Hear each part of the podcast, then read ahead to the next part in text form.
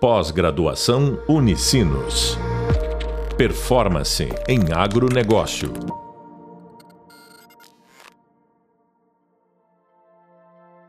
Olá, bem-vindos ao podcast da disciplina Análise de Cenário, Perspectivas Econômicas e Análise de Tendências de Mercado para o Agronegócio. Sou o professor Vilmar Prukleitsky e no podcast de hoje vamos analisar as tendências e cenários para o setor do agronegócio. E quando nós falamos em tendências e cenários, nós estamos trabalhando justamente numa perspectiva de resultados esperados. Nós, o esforço que será efetuado dentro desse universo, ele estará focado justamente em qual perspectiva? E o que, que se tem, então, em termos de esforço? Né?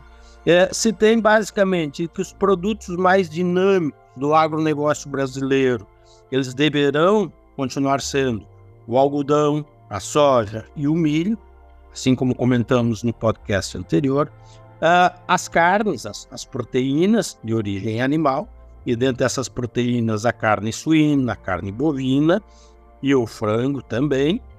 E surgindo como possibilidades aqui as frutas. E quando nós falamos em fruta, a manga com especial é, é, é, espaço de possibilidades e de abertura de mercados.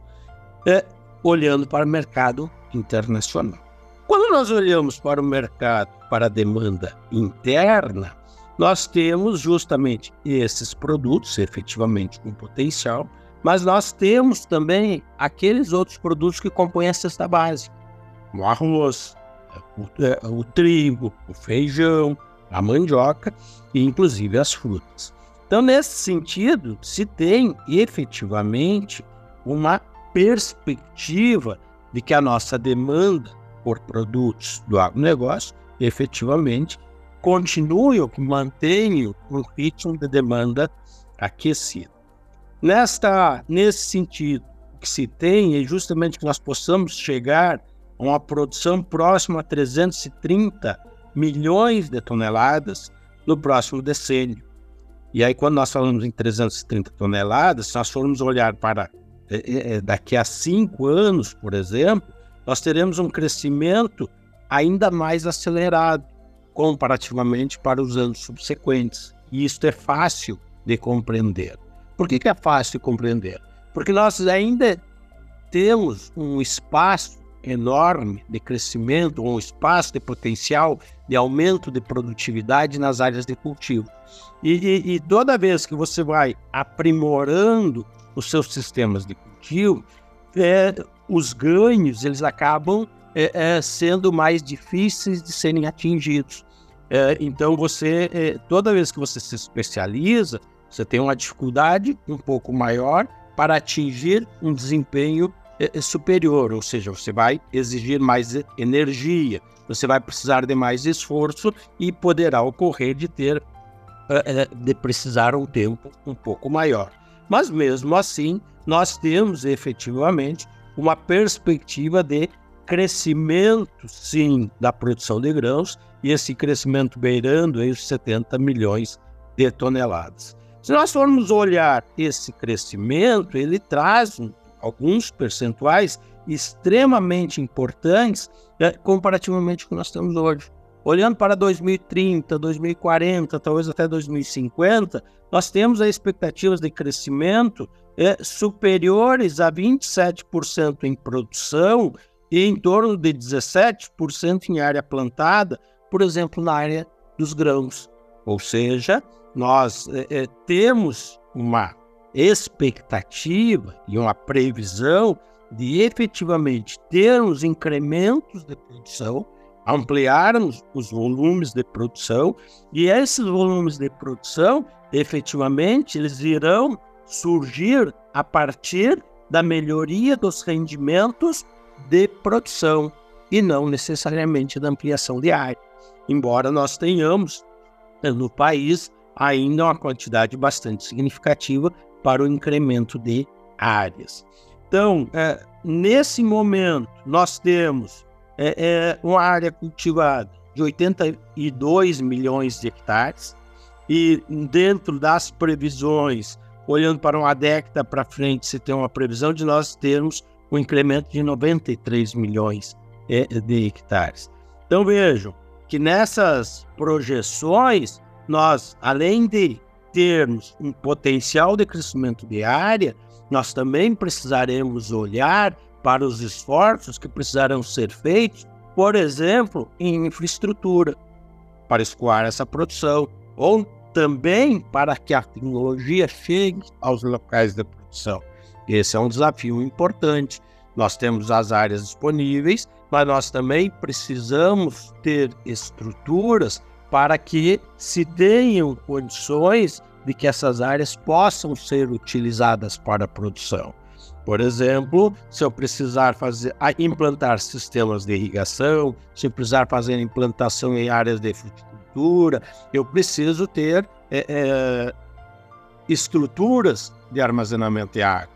Eu preciso ter estruturas, por exemplo, para instalação de silos. Eu preciso ter estradas para que o, o, a, a, os insumos cheguem até estas propriedades. E como nós vimos em vários momentos, efetivamente, nós, o meio rural, o agronegócio, ele assumiu efetivamente um papel também de consumidor. Então, nós precisamos com que esses insumos cheguem na propriedade na hora certa e no momento certo e em condições de serem utilizados.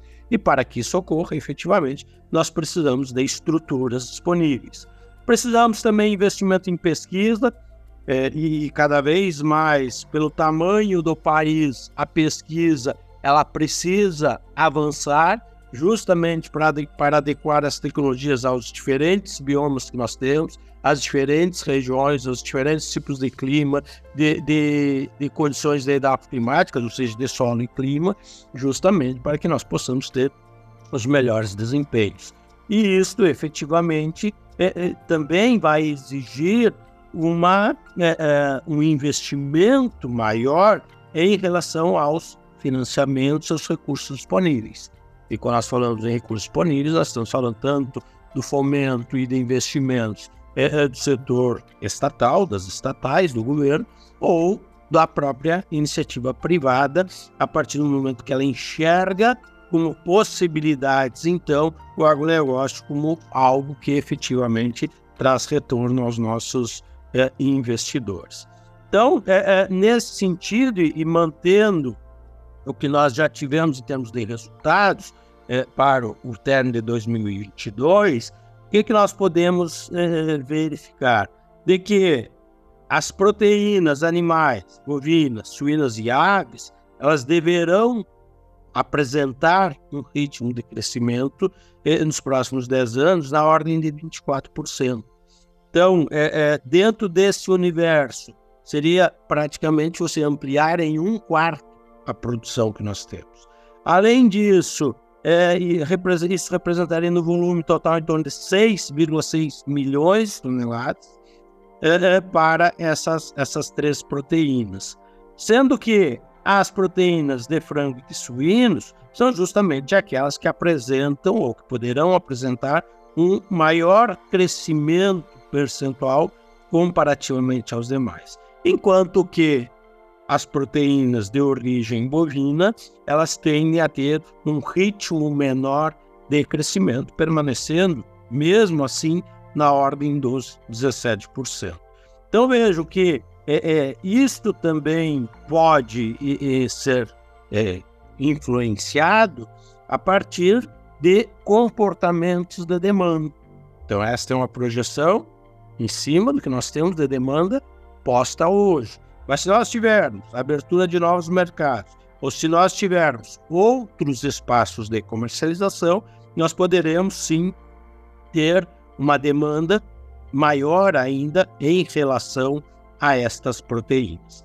Então, é, é este, este é um setor importante para a economia, porque ela transforma parte da nossa produção interna, então, de certa forma, ela absorve também o milho, absorve o farelo de soja, absorve a soja, ela absorve outros insumos, são atividades que ocupam uma quantidade significativa de mão de obra, e nós temos ainda toda uma cadeia de, envolvida nesse processo, que são os CAIs, os complexos agroindustriais das cadeias de produção de proteína animal, que tem, principalmente nos estados do Rio Grande do Sul, Santa Catarina, Paraná, e algumas regiões de Goiás, é, é um, um número extremamente importante, significativo, de empreendimentos que estão envolvidos nesta, é, é, nessas atividades.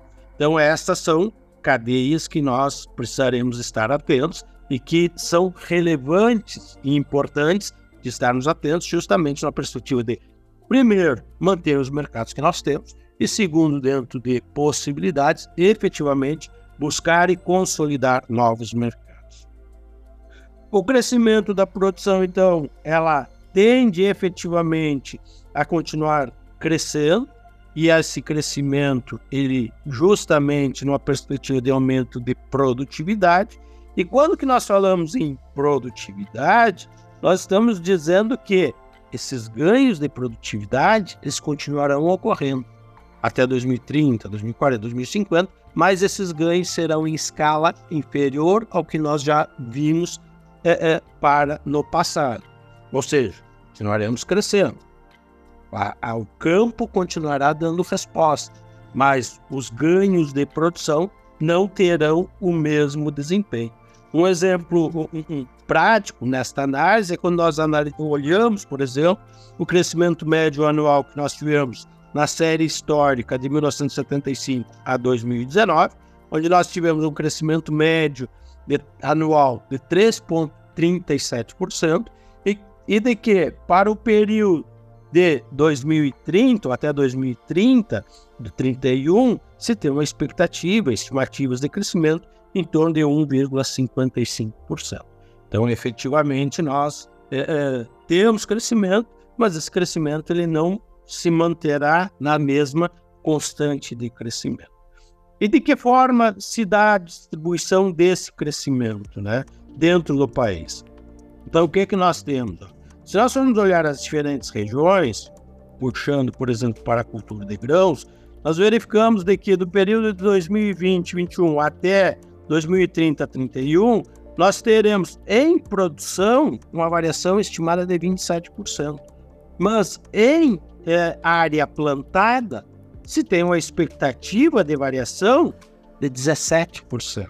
Ou seja, os incrementos, efetivamente, eles virão a partir da variação e do incremento de produtividade e não de ampliação de área. As maiores contribuições a partir de regiões selecionadas, elas se dão justamente na região centro-oeste e na região norte. Região norte permanecendo com a variação de 35%, a região centro-oeste de 33%, e nas regiões, por exemplo, com incremento da região sudeste, 20,2%, e a região sul com um menor incremento.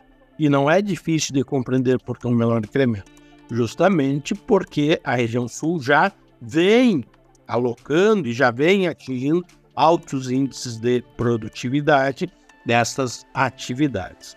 E isto também impacta em relação ao incremento de áreas, né? Então, se nós formos olhar em termos de incremento de áreas, a região sul tem uma margem menor de possibilidades de crescimento, de 10,6%, comparando os próximos 10 anos, para a cultura de grãos, e, e muito dessa cultura de grãos tendo como referência, por exemplo, a incorporação de culturas de inverno, em, em, introduzindo culturas de inverno ou de segunda safra dentro dos seus sistemas de produção, então se teria esse incremento de 10% diário nos próximos 10 anos, e os maiores incrementos ocorrendo então na região centro-oeste e na região norte, com percentuais de 27% de, de crescimento das áreas.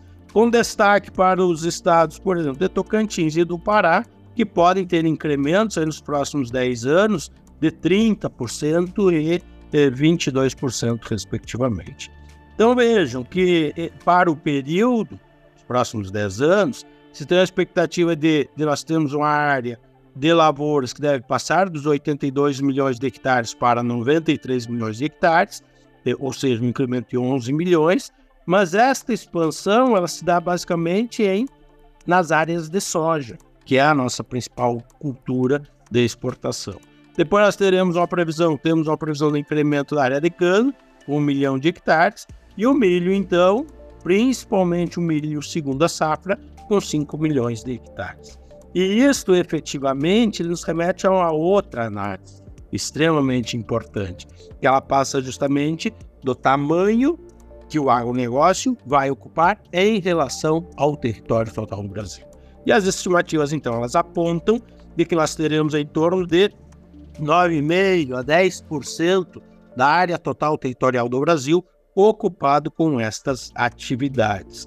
E são justamente essas atividades que terão então, os maiores aumentos de produção e de áreas. Além disso, o que, que nós também precisamos olhar em termos de cenários? Nós precisamos entender, precisamos começar a, a internalizar de que o nosso consumidor está cada vez mais exigente.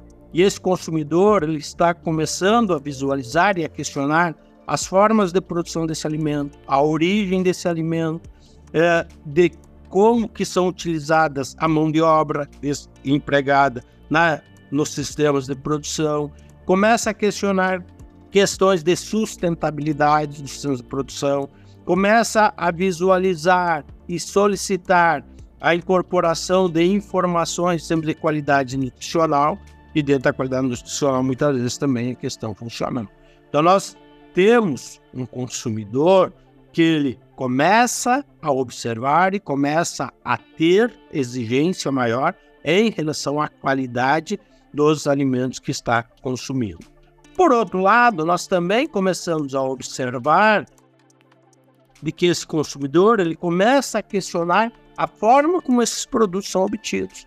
Se esses produtos são obtidos é, a partir de sistemas socialmente sustentáveis, se esses sistemas são produzidos observando, por exemplo, lógicas de produção que atentem ou para a agroecologia ou para os produtos orgânicos, ou dentro das cadeias de produção animal, inclusive para sistemas de produção de produção que contemplem e que observem, por exemplo, as condições de bem-estar do animal que está sendo produzido e que irá a abate. Então, esse é um perfil que nós precisamos estar atentos porque existe uma mudança comportamental do desse consumidor, que ele começa a valorizar, ele começa a questionar e começa a buscar atributos que vão além da questão da saciedade. Até é, 1980, 2000, nós tínhamos uma preocupação muito grande com a distribuição de alimentos. E esta é uma questão importante, da questão da distribuição desses alimentos em termos de mundo. Mas, por outro lado, nós avançamos nessa, nessa, nessa oferta de alimentos em grande escala, e o Brasil é um grande fornecedor, mas também nós começamos a ter na outra extremidade, ou na, na extremidade superior desse consumidor, esta fatia de consumidores que efetivamente passam a trazer para o seu hall de exigências é, atributos que vão além da saciedade e que efetivamente eles começam a buscar produtores, é, regiões, empresas, justamente comprometidas com esses atributos de bem-estar animal, de origem do sistema, de compromisso social com os produtores. É, além disso, é, eles também começam a olhar justamente para aqueles sistemas de produção que começam a perceber a, ou que observam as mudanças, por exemplo, dos efeitos do gás estufa e que incorporam dentro dos seus sistemas de produção princípios que poderão contribuir para a redução dos impactos, por exemplo, das mudanças climáticas. Então, nós temos, de um lado, um sistema de produção em constante evolução, mas nós temos também, a partir da evolução do sistema de produção, uma necessidade de preocupação com as novas demandas desses consumidores, que são, é, é, em tese, consumidores mais exigentes e consumidores que estão é, conectados com novos atributos que passam pela sustentabilidade, que passam pela preservação ambiental, que passam pelas mudanças climáticas, que passam pela preservação e adoção de sistemas de produção é, efetivamente comprometidos com a preservação é, ambiental. E pontualmente no meio rural, nós temos uma outra questão que a agricultura precisa, que os sistemas da agricultura, os sistemas agropecuários precisam também começar a visualizar que é justamente o compromisso em relação às mudanças climáticas. E é um tema atual, é um tema que vem sendo, vem sendo estabelecidos protocolos e que o país vem assinando acordos e tratados com metas, inclusive, e que muitas vezes esses acordos, essas metas, elas são colocadas como é, é, é parte dos processos de negociação.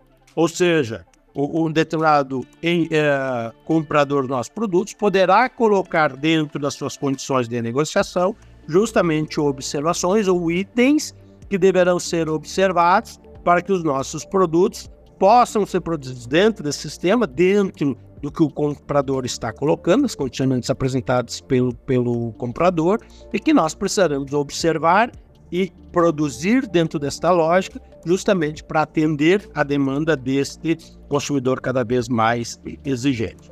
E nesta lógica, nós temos o que então? Nós temos duas referências importantes que nós precisamos é, é, compreender e cada vez mais nos adentrarem, nos aprofundarmos e adequar os nossos sistemas de produção enquanto fornecedores e produtores do agronegócio. A primeira delas é os conceitos e aí nós temos dois conceitos de mudança climática. Primeiro conceito é em relação à Convenção 4, que estabelece o conceito de mudança climática. Ele traz que justamente a mudança climática se refere a uma mudança de clima e que é atribuída direta ou indiretamente à atividade humana que altera a composição da atmosfera. Então, esse é um conceito. O segundo conceito é justamente um conceito do painel intergovernamental sobre mudanças uh, climáticas, do IPCC.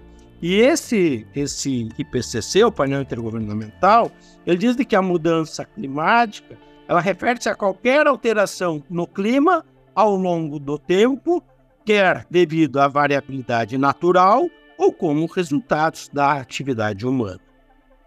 E nesse sentido, o Brasil então vem, através da Embrapa, da Empresa Brasileira de Pesquisa Agropecuária, e através dos acordos eh, estabelecidos, vem trabalhando um conjunto de ações justamente para fazer um balanço e contribuir para que os nossos produtores, as nossas empresas possam efetivamente ir se adequando a estas, a estas questões das mudanças climáticas tendo presente que as principais fontes das mudanças climáticas estão justamente é, nos níveis de carbono, e aí é, a gente precisa observar os nossos sistemas agropecuários, eles são grandes utilizadores de combustíveis fósseis, por exemplo.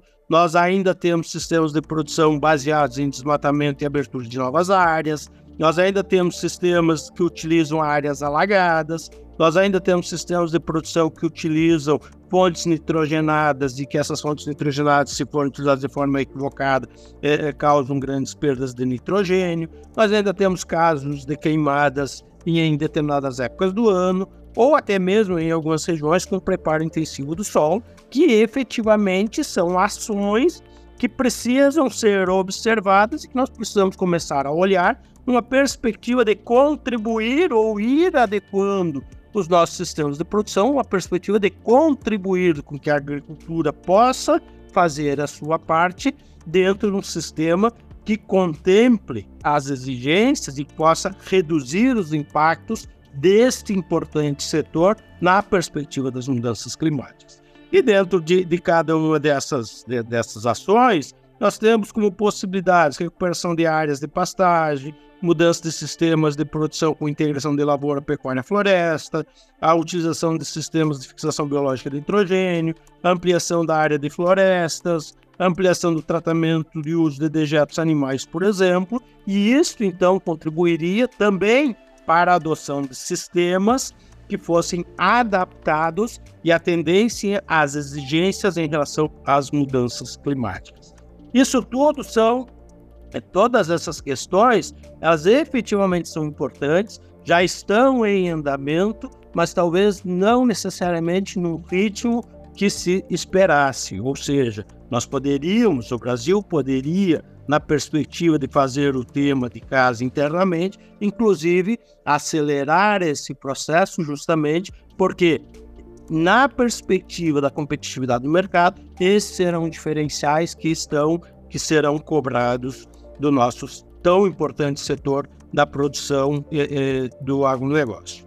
Então, nesse sentido, eh, nós temos eh, um cenário positivo, nós temos um mercado e uma produção que está em crescimento, mas nós também precisamos uh, começar a enxergar com, com a visão mais ampla e compreender e transformar em ações práticas aquilo que efetivamente o mercado global nos demanda, não só em volume de produção agrícola, agropecuária, mas também em termos de qualidade e de atributos que nós estamos entregando à sua produção agropecuária.